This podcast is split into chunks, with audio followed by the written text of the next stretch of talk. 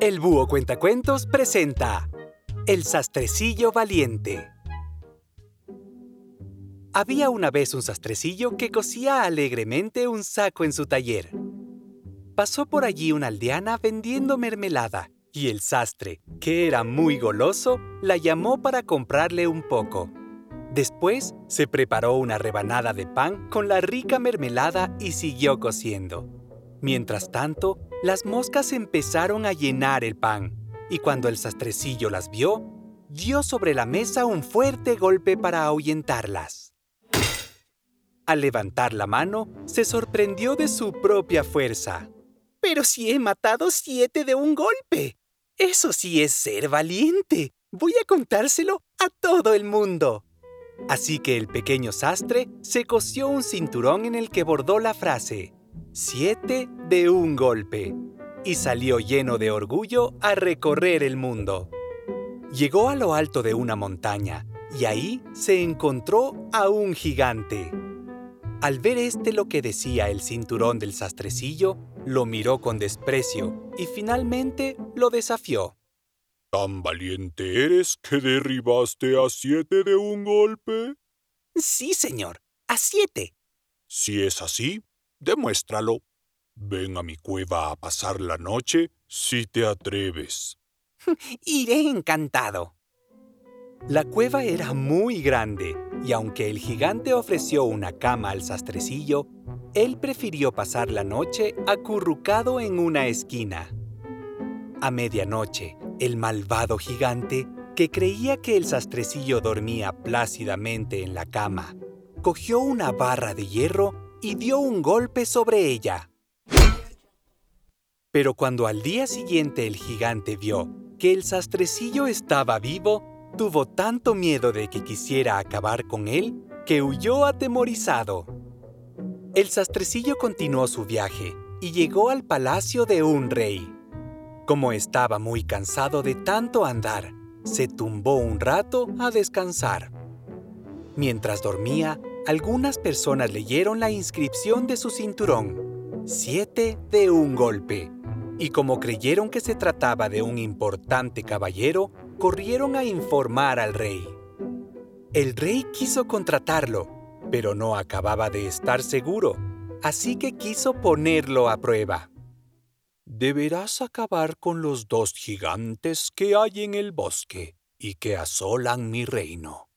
Te advierto que son malvados y que nadie se atreve a acercarse a ellos. Así que si lo consigues, te otorgaré en señal de gratitud la mitad de mi reino. ¡Acepto! dijo con firmeza el sastrecillo. Al llegar al bosque, el sastrecillo se encontró a las dos bestias durmiendo profundamente. Observó que justo encima de ellos caían las ramas de un árbol. Se llenó los bolsillos de piedras y se subió a las ramas. Empezó a lanzar las piedras sobre el pecho de uno de los gigantes, que al cabo de un rato se dio cuenta y se despertó gritándole al otro. ¿Qué pasa? ¿Por qué me pegas? ¿Pero qué dices? Estás soñando. Se volvieron a dormir y el sastrecillo volvió a lanzar piedras sobre el pecho, esta vez sobre el otro gigante. ¿Pero qué haces? gritó malhumorado el gigante. Nada, estaba durmiendo, pero me acabas de despertar. Mentira, me estabas tirando piedras. Discutieron un rato los dos gigantes, pero como estaban tan cansados, no duró mucho la riña y se volvieron a dormir.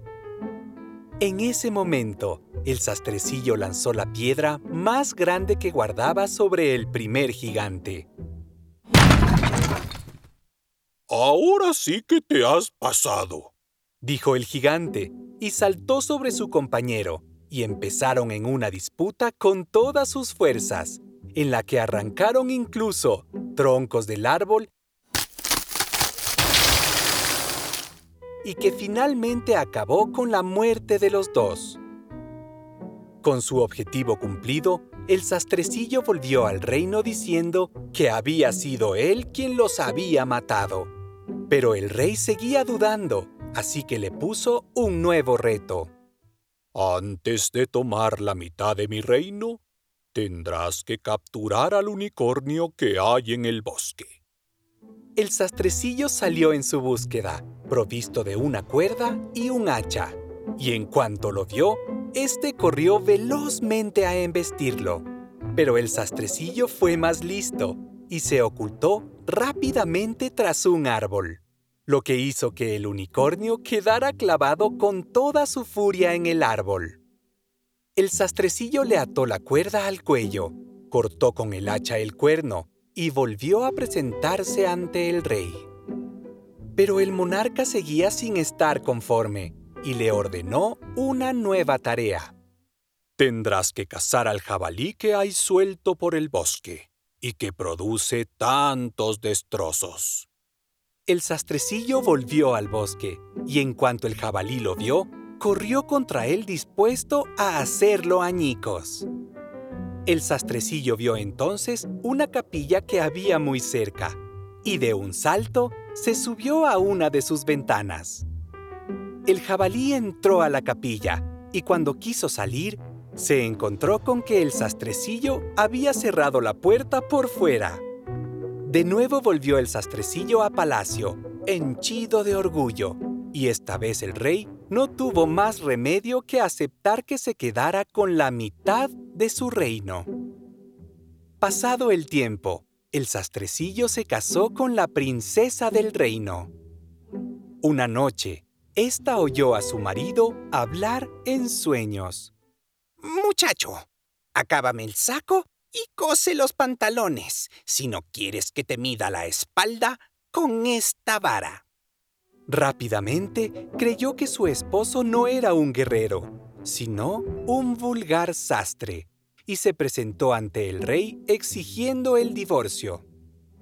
Su padre decidió que dejase la puerta abierta del dormitorio la próxima noche, y cuando el sastre volviera a repetir sus palabras, los guardias reales lo capturarían y conducirían a un lugar lejano por impostor.